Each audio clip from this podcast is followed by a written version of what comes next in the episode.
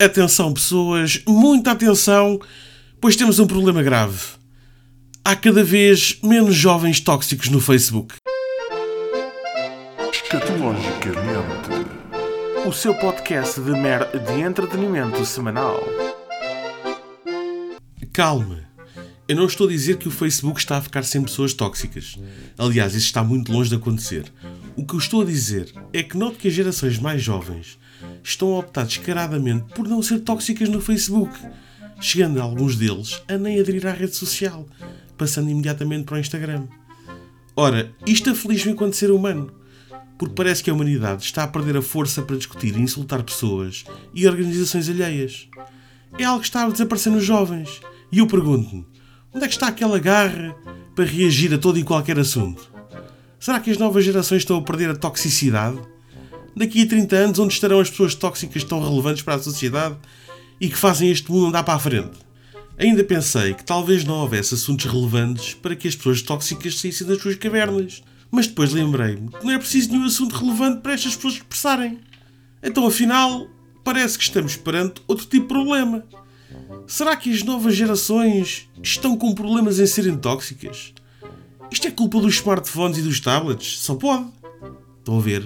Aqui estou a ser tóxico. Bem, se calhar o problema é esse mesmo. Felizmente eu tenho a solução. Eu vou dar aqui uma aula sobre toxicidade humana para ver se as coisas começam a agitar um pouco e se este mundo ganha um rumo melhor. Um rumo de garra, de guerra, de porrada. Um futuro com malta atrás dos teclados rija, que nem peros podres. Vamos lá então começar.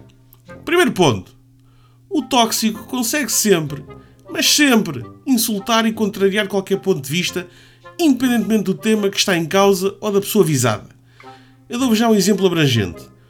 Imaginem que o Papa Francisco faz um post no Facebook onde aparece com a mão erguida, a sorrir e diz: Bom dia a todos. Simples. À primeira vista, o ser humano comum poderá pensar que isto é completamente inofensivo e não tem ponta para onde se lhe possa pegar. Mas não para um verdadeiro tóxico. Um verdadeiro tóxico tem aqui muito material para trabalhar. Imediatamente poderá lançar uma resposta a este post de algo como: Bom dia a todos quem? Aos fiéis! E os outros? Não são filhos de Deus? Estes gajos são todos uma cambada, pá! E aquela mãozinha erguida? É mesmo quem está a dizer olá? É que em 1939 havia um alemão que também começou a dizer assim olá às pessoas. Estão a apanhar o ritmo da aula? Vá, apontem tudo num caderninho que eu espero. É fascinante ver um verdadeiro tóxico em ação. Pensando bem, julgo que um verdadeiro tóxico nada mais é que um velho do Restelo com ligação à internet e um teclado em frente. Não é bom para ele, nem para os outros. O verdadeiro tóxico não papa grupos, não identifica zonas cinzentas nos temas. Ou é branco ou é preto. Há quem injustamente os considere extremistas e, segundo eles, as pessoas que acham isso deviam ser todas enfiadas numa fogueira depois de levarem pequenos golpes de navalha pelo corpo e cobertas de sal grosso. Não é só atrás dos teclados que os tóxicos se revelam. Há várias formas de identificar uma pessoa ou até um amigo tóxico. Sim, porque nem todos emanam o característico cheiro a peixe podre como antigamente. Mas, como disse, é fácil identificá-los no nosso seio social. Basta ter atenção aos seguintes pontos. Geralmente, o tóxico é aquele que não vê valor nas tuas conquistas. É aquele que geralmente diz: pá, tu no teu trabalho é que estás bem, pá, tiveste sorte, pá, e ainda por cima ganhas bem.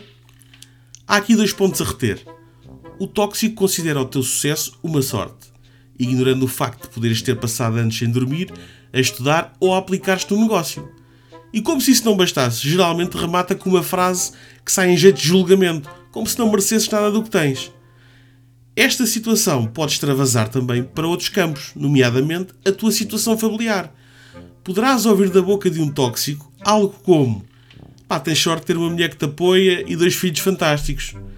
Na cabeça do tóxico, não merecemos muitas vezes o ar que respiramos, quanto mais uma família serena em casa. Outro ponto importante é que o tóxico vira sempre a conversa para ele. Podemos, em certa conversa, partilhar algo como: É pá, olha, tu nem sabes, pá, na semana passada fui atropelado por um autocarro, fiquei sem pernas, sem braços e agora tenho de urinar por uma palhinha.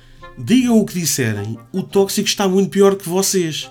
E responderá algo como: Então e eu? Que ontem meti uma colher de sopa à boca e queimei a língua.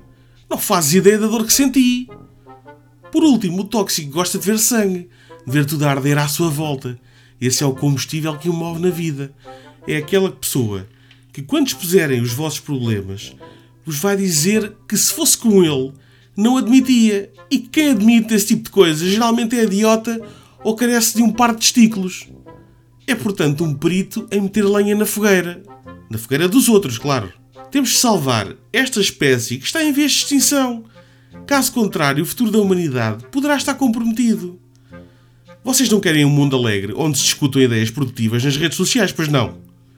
Já imaginaram o que é os vossos filhos abrirem o Facebook um dia e sorrir e ficarem bem dispostos? Querem viver num mundo assim? Ah, pois. Escatologicamente. O seu podcast de mer de entretenimento semanal.